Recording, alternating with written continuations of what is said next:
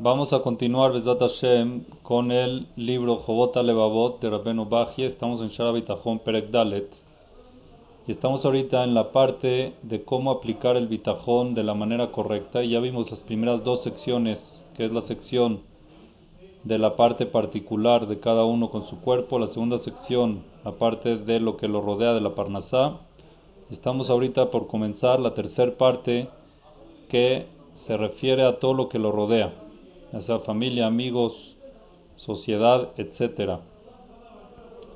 Dice así Rabbenu Baji, Perusha Helek Shelishi, vamos a explicar cómo aplicar la tercera parte, la tercera sección, Akolele Tayaha Sanachon Mitzidok La Peishto, que incluye la manera correcta de cómo referirse con bitajón con respecto a lo que es su esposa, hijos, Benebeto, gente que están en su casa, Kerobab, familiares cercanos, o Abab, compañeros conocidos cercanos a él, Meyudaau, Makirab, Beshichbot, Benadam, Shonot y todo tipo de secciones de gente, Henelesh Mamadam, Gaboa mi Mamado, ya sea gente que tienen un rango o un nivel o un estatus mayor que el de él, Benelesh Mamadam, Namuch mi Mamado, ya sea gente que está por debajo de su nivel de la persona, ya sea a nivel económico, nivel de poder, lo que sea, ¿ok?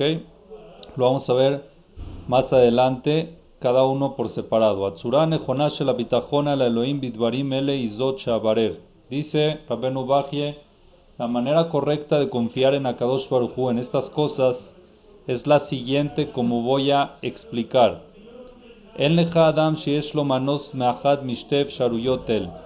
Vamos a empezar con respecto a la persona con su esposa y familia, sus hijos, ¿ok? Lo que se refiere a su casa. Dice, no existe una persona que se escape de una de estas dos opciones. Quiere decir, hay dos opciones que son las siguientes. O Sheuzar Bimkome Gurab, o que es una persona que es extraña en el lugar donde vive, quiere decir que está solo, que no tiene familia, que vive solo, o o que se encuentra en el seno de todos sus compañeros y todos sus, familiares, ¿ok? Hay gente que vive sola, sin familia, y hay gente que vive con toda su familia. ¿Hay otra tercera opción? No, o así o así. Pero no es familia o con la familia o sin la familia. ¿Está bien? Con respecto a familia. Entonces dice así Rabbenu Baji. Gurab. ¿Cómo tiene que pensar una persona que está solo donde vive? Quiere decir que no tiene seres queridos, no tiene familia donde vive. ¿Qué es la, ¿Cuál es la forma correcta que debe pensar? ¿Cuál es el bitajón que tiene que aplicar? No es fácil, ¿no? La familia hay veces se necesita o no se necesita.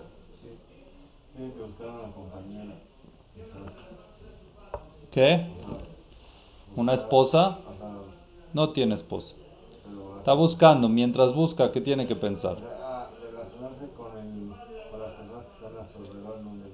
Eso sí, pero ¿cómo tiene que fortalecer? Hoy vi algo muy bonito, escuché algo muy bonito de Rabzamir Cohen. ¿Quieren escucharlo? Entre paréntesis. Dice que Akadosh Baruchu hizo la naturaleza para nosotros entender un poco cómo funciona un ser humano. ¿Ok? Akadosh Baruchu creó el verano y el invierno, aparte del otoño. ¿Ok? Creó las estaciones, distintas estaciones, y los árboles van cambiando de apariencia, depende de las estaciones, ¿correcto? Entonces nosotros vemos que la diferencia, vamos a agarrar del verano y del invierno, es la siguiente. La del verano es que los días son más largos y las noches más cortas. Uno, quiere decir que hay más luz y menos oscuridad. Segunda diferencia es que el clima es diferente. Hace más frío, perdón, el verano hace más calor y menos frío. ¿Sí? Y en el invierno es al revés. En el invierno los días son más cortos y las noches son más largas. Quiere decir de que la luz es poca y el frío es mucho. eh, perdón, y, la noche la oscuridad es mucha y al revés también, hace más frío que calor, no hay tanto sol, no hay, hace más frío que calor. Entonces nosotros vemos interesante que cuando empieza a llegar el invierno, ¿qué pasa con los árboles? Se empiezan a caerle las hojas, ¿no? ¿Por qué se le caen las hojas a los árboles? ¿Cuál es la, cuál es la, qué, qué, pasa ahí? ¿Por qué el árbol decide tirar sus hojas? Ah, para que un árbol se mantenga, tiene que tener sol, un clima correcto, que no sea mucho frío ni mucho calor, y lluvia también, agua. Cuando el árbol ve de que la luz le está faltando y que el calor, el sol le está faltando, entonces se da cuenta que no va a poder abastecer a todas sus hojas. Entonces, ¿qué hace? Empieza a tirar hojas para poder abastecer por lo menos algunas, para no caer, para no eh, colapsar a la mera hora. Entonces, poco a poco empieza a tirar sus hojas para mantener las hojas que puede. Las hojas que no puede las va tirando, depende del calor y de la luz que siente. ¿Entendieron? Llega el verano cuando empieza a llegar el verano, ¿qué pasa? Empiezan a florecer los árboles. ¿Por qué empiezan a florecer los árboles? El árbol se da cuenta que ya los puede mantener, entonces da la orden o como que se vuelve accesible a que ya empiecen a salir otra vez frutos, empiezan a salir flores, empiezan a salir, porque ya ve que los puede mantener. Si un ser humano también necesita luz y calor. Cuando un ser humano no tiene luz, y no tiene calor, no aguanta. No puede abastecer su cuerpo. Sus miembros también se caen, se deprimen. Por en automático empieza a, soltarlos, a soltar la toalla, a no estar animado, a estar deprimido. Entonces esa persona ¿qué le falta? Le falta calor, le falta luz, le falta alguien que lo que le dé calor y también le falta alguien que le dé luz, que le dé palabras bonitas, que le diga cosas bonitas. Cuando a una persona tú le das calor, le dices palabras bonitas, en automático le estás dando fuerza para seguir creciendo. Es igual que el árbol, le estás dando fuerza. Entonces la familia, eso muchas veces ayuda. La familia te da calor, te da luz. Una persona que está solo, pues muchas veces se deprime. Si no se deprime todo su cuerpo, parte de su cuerpo, se vuelve desganado, se vuelve menos menos este activo, menos animado. se enferman. por eso, correcto, es como el árbol. Empiezan a bajar la guardia. correcto, entonces dice así Rabenu Baji. Y con Megurab, ¿qué pasa si es que la persona es Zar? Es una persona extraña. Es una persona que está solo. ¿Cómo tiene que pensar? ¿Qué tiene que pensar? Así cayó, ya está ahí o por trabajo, o por estudio, por lo que sea, ¿qué es lo que tiene que pensar? Yachshov la persona debe pensar así. El hecho de que Dios hizo de que no tenga amigos, vamos a decir, uno acaba de llegar, le cuesta a veces, no conoce, no es muy así abierto para conseguir amigos. El hecho de que no tiene amigos, tobato. Número uno, tienes que saber que en la posición que estás es por tu bien. Aunque tú creas que no. Tú crees, oye, mira, estoy solo, no tengo amigos, ¿qué hago? Que sepas que es por tu bien. Porque si no fuera por tu bien, Dios no lo hubiera permitido. Es para bien tuyo de que estás aquí solo, sin amigos. ¿Por qué? Tienes que ver el punto positivo. El hecho de que tú te sientes solo, que te sientes desolado, eso te lleva a pegarte a algo. ¿A quién te vas a pegar? Hashem. Sientes que nadie te acompaña más que Él. Para no sentirte solo, la persona por lo que tiene que hacer es buscar amigos. Si no puede buscar amigos, tiene que tener una compañía. Y esa compañía, una persona que tiene muna, estamos hablando, una persona que cree en Dios, se pega más a Dios. Pero si no tiene amigos es para el bien. 100%, no quiere decir que tiene que dejar de buscarlos, pero que sepa que en ese momento que está así es por su bien. Por el hecho de que esa persona se siente un extraño, un peregrino, una persona que no se halla donde está, no tiene en quién confiar más que en Dios. Pónganse ustedes a pensar en la gente que hacían en las, en las, este, ¿cómo se dice? En las migraciones que hicieron la gente cuando llegaron a México, cuando llegaron a otros tipos de países. Llegaron sin nada. Y esa gente lo único que los mantuvo es creer en Dios. Es el único que nos acompaña. Y fue gente que se fue solos. Hasta que entraron a la comunidad, poco a poco. Pero en ese momento se sentían que nada más Kadosh Baruj los acompaña. Eso también tú tienes que empezar a comparar y empezar a sentir cómo se siente el alma en este mundo. ¿Tiene amigos el alma en este mundo? Todos los lamas de son enemigos para él. Todos los placeres que hay en este mundo, ¿qué son para el, para el alma? Enemigos. Imagínate la persona que no va al CNIS, que no respeta, ¿cómo está esa alma? Está solitaria, totalmente solitaria. Entonces dice así, tienes que sentir que así como tú te sientes peregrino y te sientes no hallado y te sientes perdido, muchas veces el alma sí se siente. Cuando tú dejas de estudiar, cuando dejas de rezar, por eso, el alma está así. ¿Ok?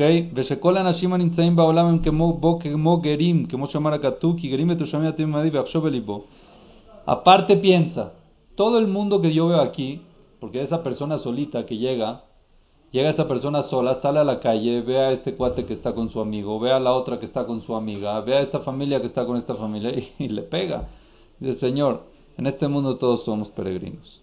Al final, al final, Kol lo Krobimba Olam, toda persona que tiene seres queridos o parientes en este mundo, en un minuto se vuelve solitario. ¿Cuándo? Después de 120 años. ¿Tiene amigos? Aunque los entierren al lado, que hay 120 años para todos, ya, uno está, él con su alma, ya es su alma, es con Dios, ya es, ya es otra cosa. ¿Entendieron o no? Entonces lo yo y lo hazlo caro, velo ven. Después de 120 años te sirve de algo tener un ser querido vivo aquí. ¿Sirve como compañía o no sirve como compañía? Pero no es compañía. Eso te ayuda a Ilui Neshama, está bien. No tiene que ser querido, puede ser cualquiera. Pero no te sirve como compañía. Ya el alma no se está fijando si se siente sola, si no se siente sola. ¿Ok? Velo y lo hazlo caro, velo ven, ve a lo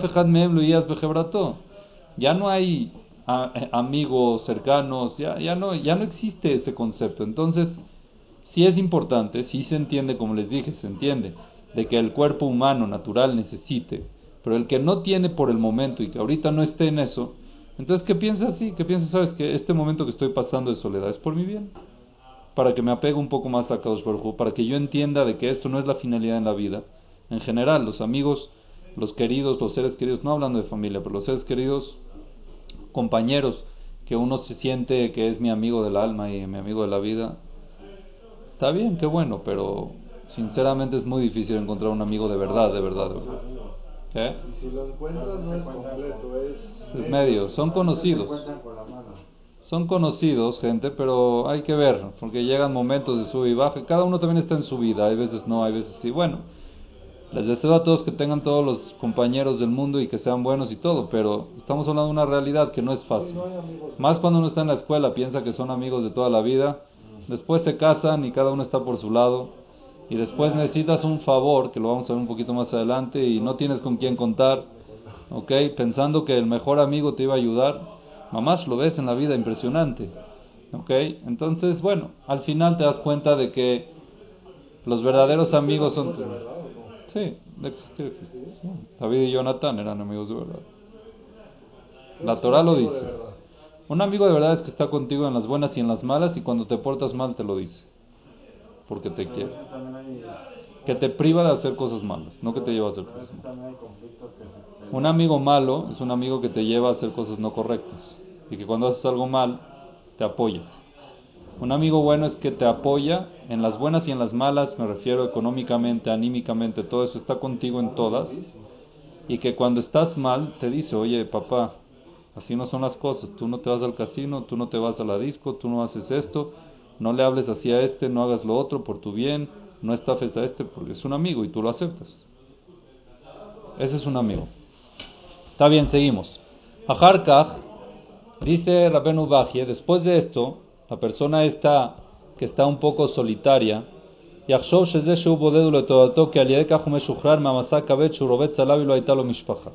la persona, vamos a decir, que está soltero, que no tiene familia, que no tiene... está solo. ¿Ok? Es muy importante buscar esposa, es muy importante casarse. Ahorita vamos a ver esa parte. Pero ahorita está en la parte que no tiene esposa. ¿Cómo puedo creer, Vitajón en Hashem, de que esta es mi mejor situación? ¿Qué es lo que tengo que pensar? Que ahorita que no tengo familia es la mejor situación que estoy pasando. ¿Cómo? ¿Por qué? Al revés, que tengo que tener una compañera de vida, ya no se puede así, que esto, que el otro, la familia. Entonces, ¿qué tiene que pensar la persona? Dice la Baji. Número uno, tienes que pensar de que tienes un yugo menos, quiere decir que tienes que estar mucho menos con responsabilidad que al tener una familia. Cuando uno tiene una familia, tiene encima una responsabilidad importante. Número uno, la esposa, que la tienes que tomar en cuenta en todo, que tienes que cualquier paso que hagas o cualquier decisión que tomes la tienes que tomar en cuenta como debe ser. Después, ¿ah? Negocios no, me refiero, por ejemplo, si te quieres ir ahorita a negocios y ella no puede por alguna razón, entonces la tienes que tomar en cuenta. No puedes decirle, tú vete por ahí, yo tengo que ir. ¿Entiendes? Ya es otra cosa. Tienes una cita de negocios y justamente hay, hay algo con ella, entonces no puedes. Se siente mal, tienes que quedarte en su casa. O sea, ya tienes otra responsabilidad. Siempre. No hay, no hay duda. ¿Ah? Muy bien, sí. Pero ahorita una persona que está soltero y no tiene esposa, no tiene hijos, entonces tiene una libertad, vamos a decirlo de esta forma, de yugos, de compromisos. No tiene ese compromiso encima. Y eso, está libre de responsabilidades hacia ellos, esposa, hijos, lo que sea. ¿Está bien? Es una libertad que es temporal hasta que consiga esposa. No es, no es que se tiene que quedar en ese plan. Pero ahorita, ahorita que está así, prácticamente está libre de esas responsabilidades.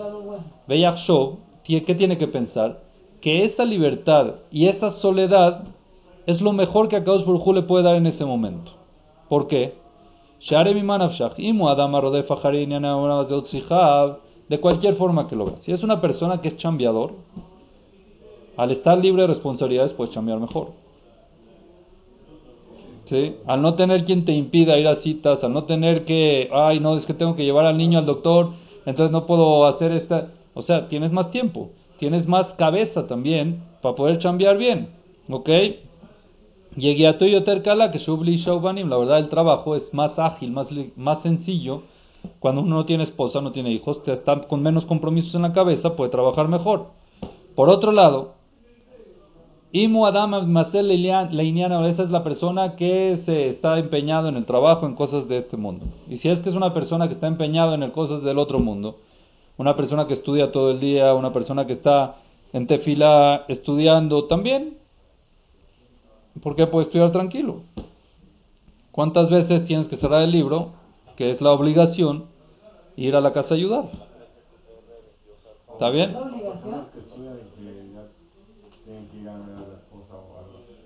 tu obligación es que tienes que ir a ayudar a la casa si necesita ayuda. Cierras el libro y vas a ayudar. Claro que sí, ¿cómo? Ah, no, es que estoy estudiando, pero si necesitan ayuda, tienes que ir. La cosa tiene que ser una ayuda lógica, ¿no? Entonces, no, estudia hasta las nueve. A las nueve, no, me voy a quedar estudiando dos horas más. Oye, pero necesito que me ayudes, no vino la Ijira, el niño se, está, se siente mal, necesito que me ayudes a dormirlos, a cenar. No, yo estoy estudiando, no me molestes. No, no es lo correcto. No es lo correcto, al menos de que la esposa esté de acuerdo.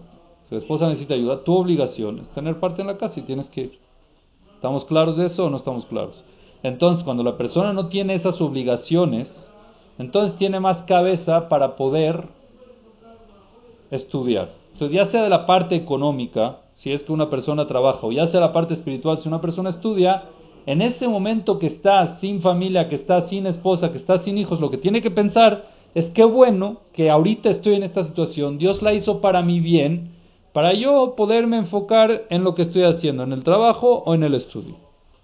No quiere decir que te tienes que quedar ahí, pero ahorita la situación actual es la mejor para él. Umitamze explica aquí, interesante, que ya hoy en día es muy difícil ver algo así, en la época de antes era muy común en Europa, las épocas de antes, ya sea para trabajar o ya sea para, para estudiar. Decía que Ayua Hasidim a Perushim. Existían Hasidim que eran Perushim. ¿Qué son Perushim? apartados de cosas mundanas. Ellos iban todo para Kadosh Baruj se apartaban de todo lo que es este mundo, se escapaban de sus casas y de sus seres queridos a las montañas. ¿Conocen lo que se llama Itbodedut? ¿No saben qué es Itbodedut? Itbodedut significa meditación. Se van a una montaña y ahí se quedan, se hacen su casa de campaña, comen de ahí eh, las frutas que se encuentran y toman el agua y no sé qué, pero lejos, lejos de cualquier tipo de, lejos de, sí, lejos de algo que sea de una sociedad o de algo urbano o de algo civilizado, lejos de la civilización para no tener compromisos, dice, ¿para qué lo hacían?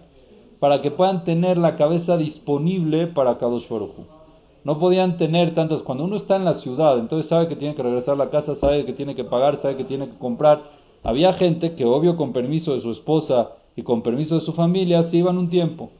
Se iban un tiempo a estudiar, pero una desconexión. Igual como cuando la gente se iba a trabajar. Se iban un tiempo lejos a trabajar y regresaban después de meses. Se tenían que ir para poderse enfocar en el trabajo como debe ser, para poder trabajar donde sea. Entonces, esta gente, ¿ok? También, por ejemplo, los Nevim, la época de los profetas, trae a Baje, que Shayu mitnabeim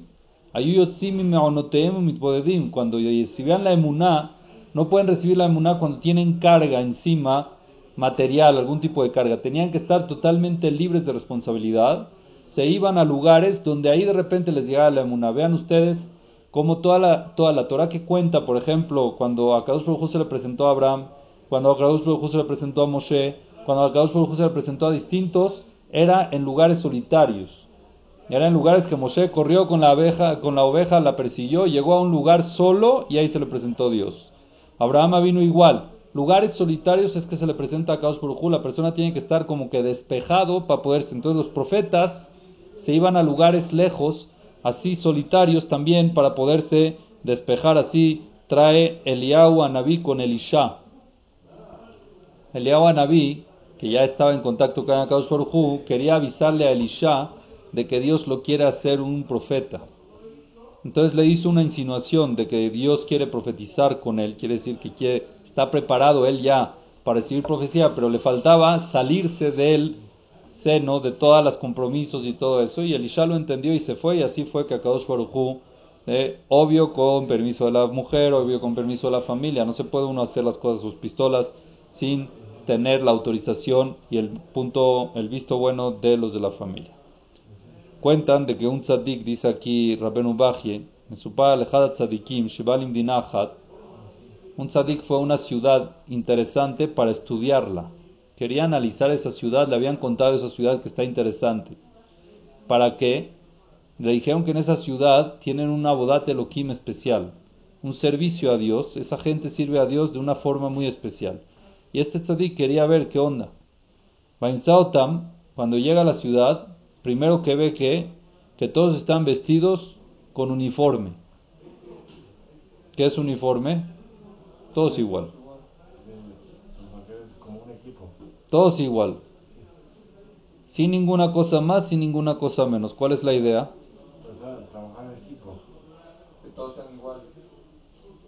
Hay países hoy en día que aún es así, ¿saben o no? todos iguales? Sí. Dubai. No. ¿Todos igualitas? La misma túnica, todos igual. Esa es, la, esa es la idea principal. La idea principal es la siguiente. Ah, las escuelas, los uniformes. ¿Para qué son las escuelas? Exacto. ¿Para qué en las escuelas se usan uniformes? Para que no llegue cada uno con su marca y que haga presión y que cada uno con sus tenis y que cada uno... ¿Sabes qué? Hay uniforme. Aquí, ¿qué es uniforme? La palabra uniforme es forme, que es todos igual como una, una línea. Todos estamos... Te sientes más serio cuando estás con una ropa para algo, te sientes más serio. Está bien, pero no ponen opciones de ropa, no ponen una ropa que cuesta 100, otra 200 y otra 300, estas son los uniformes, no, todos iguales. ¿Ok? El mismo pantalón, la misma camisa, el mismo suéter y la misma chamarra, todos parejos. ¿Para qué? Para no. Entonces, y también vio, primero que nada vio que todos estaban vestidos con uniforme. Después que vio, vio que el cementerio no había cementerio. ¿Dónde eran los cementerios? Afuera de la casa de la puerta. De la puerta de la casa, perdón. Afuera de la puerta Ahí está el, eh, una tumba, otra tumba. Entre, entre, entre casa y casa habían tumbas. Oye, ¿qué onda? Aquí todos uniformados y las tumbas, no hay cementerios, entre las casas están los- las tumbas. Entonces, otra cosa interesante que vio ahí que fue, no habían mujeres, puros hombres. Una ciudad de puros hombres. Entonces era una ciudad de puros hombres, una ciudad de que todos iban uniformados y una ciudad que las tumbas estaban entre las casas. Agarró, se sentó con los encargados de ahí y dijo, aquí ustedes me tienen que dar una explicación, qué onda que está pasando aquí. Entonces le contestaron y le dijeron, todo lo que nos estamos vistiendo todos iguales, es para que no haya diferencia entre el pobre y el rico. Todos somos iguales. Puedes tener más dinero, puedes tener menos dinero, no es causa para enseñarlo y para que el pobre se sienta menos ni para que el rico se sienta más. Aquí, en nivel social, todos son igualitos. Todos son respetados y queridos igual. No importa qué tanto dinero tengas, qué tipo tengas, no. Todos iguales. ¿Ok? Es para que el rico no llegue al orgullo y que el pobre no se sienta rechazado. Esa es la idea. Por eso estamos todos vestidos igual. ¿Por qué lo hacemos así? Porque nosotros queremos ahorita sentirnos como nos vamos a sentir después de 120 años. Así como después de 120 años debajo de la tierra no hay diferencia entre un rico y un pobre a nivel social. ¿Verdad? Entonces aquí tampoco. En esta ciudad no hay diferencia. Todos somos iguales. No es un socialismo, no es una, una, ¿cómo se dice?, dictadura, no es un comunismo, perdón. No es comunismo, no es dictadura. Es simplemente el no sentirte más que otro y que el otro no se sienta mal. Todos somos iguales a nivel, todos somos seres- humanos y venimos a lo mismo, todos a servir a Dios. Entonces yo no tengo por qué sentirme más que Él porque tengo más dinero. Así de sencillo. Y Él no se tiene que sentir peor por tener menos dinero. Al igual como es después de 120 años. Número dos, ¿ok? ¿Es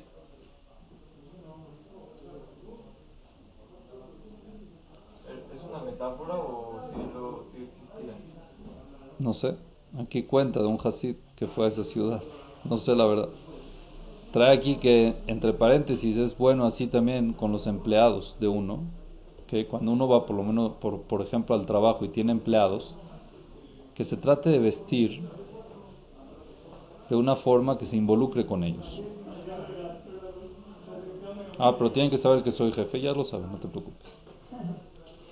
Lo saben 100%, pero no tienes que sentirte orgulloso, o sea, el orgullo no te tiene que subir y aparte que cuando ellos te vean te vean que tú le tú más o menos te quieres identificar con ellos, entonces le van a echar más ganas. Van a ver, mira, este jefe, podemos llegar a ser jefes nosotros también en algún momento, mira este jefe. Y aparte que eres bueno, eres no te enorgulleces, no te vuelves malo con ellos. Bueno, así empieza a traer, pero ahora, con respecto a eh, con respecto a la vestimenta, esa era la idea. Ahora, con respecto a las tumbas, porque habían tumbas entre entre casas y casas, pues no había un cementerio así, a la mitad de repente ponían una tumba. Más. Dice, ¿sabes por qué ponemos aquí a los fallecidos seres queridos al lado de las casas? O sea, se moría el abuelito, lo ponían ahí afuera de la casa del abuelo, y el hijo ahí lo ponían al lado del abuelo, al lado de la casa. ¿Cuál es la idea? Entonces decía así, ¿sabes por qué? Que es shenikach mehem musar, para nosotros tener todo el tiempo esa ética, ese musar, venía muhanim le que estemos preparados para ese día, que lo tengamos en nuestra mente. El día después de 120 años de que nos partimos de este mundo, lo tenemos que tener en mente todo el tiempo. Entonces, si tenemos el cementerio lejos, no lo tenemos en mente. Por eso, entonces tenemos las tumbas cerca para estar todo el tiempo consciente de que ese día llegará y te tienes que preparar. No pierdas tu tiempo, prepárate para ese día. Para poder tenerlo todo el tiempo recordándolo, entonces tenemos ahí, ok, las tumbas. Ah, tú estás viendo que aquí no hay niños y no hay mujeres. En esa ciudad no había niños y no había mujeres. Da, tienes que saber que nuestras esposas y nuestros hijos están en la ciudad. Esta ciudad es una ciudad de ¿cómo se dice? De, eh, les dije antes, de Itbodedut. ¿Qué es Itbodedut? Una ciudad para meditación, para poder separarte de obligaciones, obvio con aceptación de la familia, y poder crecer en Torah, poder crecer en Irat Shamayim, poder crecer en cómo servir a Dios. En el momento de que llegamos y necesitamos, claro que vamos a la familia. Vamos a la ciudad, pasamos con la familia un tiempo y después nos regresamos. Entonces era una ciudad como que de, de una, ¿cómo se? Ah, de retiro, correcto. Una ciudad de retiro donde se iban por un tiempo y después iban y venían. Así decía. ¿Por qué? Porque vimos de que cuando uno está en la ciudad no es igual la calidad, la capacidad, no es igual que cuando estás. Esa, esa es la idea de la yeshiva, por ejemplo o de un internado. ¿Cuál es la idea de un internado? Cuando uno se va a un internado, ¿por qué no se puede quedar en su casa, dormir en la casa, regresar a estudiar, volver a dormir en la casa? No es lo mismo.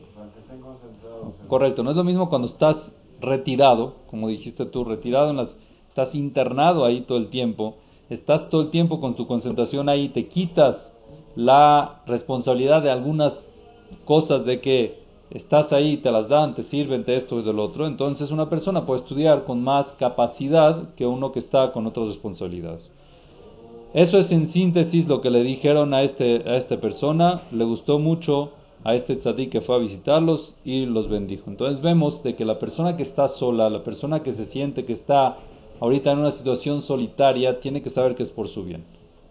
Número uno, tiene que saber que es por su bien, que Akados por lo hizo dos, por dos razones puede ser. Una, para que te apegues más a Él, que es lo más lógico que uno tiene que hacer, para no sentirse solo, sentirse acompañado a Kaush Baruj Y dos, para que le eches ganas a lo que estás haciendo. Y llegará el momento, Besat Hashem, que estarás acompañado, ya sea esposa, ya sea hijos, ya sea familia, lo que sea. Pero ahorita en esta situación tienes que saber que es lo Por ejemplo, una mujer que está sola, ¿ok? O se casa y se va a una ciudad sola. ¿Cuál es la idea de que entonces muchas veces Akadosh Baruj lo hace para que se peguen como pareja. Como ella no tiene a, a quién acudir, entonces lo único que tiene que acudir su, a su esposo es yo para él y él para mí, si es que llevan una buena relación y una buena idea, una buena, una buena eh, coordinación, una buena encaminación, entonces ayuda mucho, ayuda mucho. Mi papá siempre nos decía a nosotros cuando nos casábamos, de recién casado vete a Israel. A Israel. ¿Quién está en Israel? Nadie. Digo, pero ¿por qué vamos un añito que nazca un niño y después? ¿Por qué así o más? No sé. Después de tener hijos nos vamos, ¿no? ¿Por qué así de, de one al principio? Ya, es lo mejor. Es la mejor forma de unir a la pareja. Porque es, claro, es tú para ella y ella para ti. No hay suegro, no hay suegra, no hay familia, no hay esto, no hay... Es todo uno para el otro. Y se juntan mucho, se apegan mucho, se unen mucho. Entonces es muy bueno. Pero cuando está todo el día en casa de la suegra y él está todo el día en el trabajo y nada más se vende de vez en cuando y, y aquí yo me las arreglo, entonces la base es muy importante, el primer año es muy importante, todo el principio es muy importante, esa unión es muy importante y de verdad que ayuda muchísimo. Entonces esa es la idea de cómo ver el punto bueno en esa situación, de cómo ver el punto bueno en la situación de cuando uno está solo. Siempre se puede ver y uno tiene que tener vitajón que en esa situación es la mejor situación en la que puedo estar. Ok, esto es entonces con respecto a la soledad.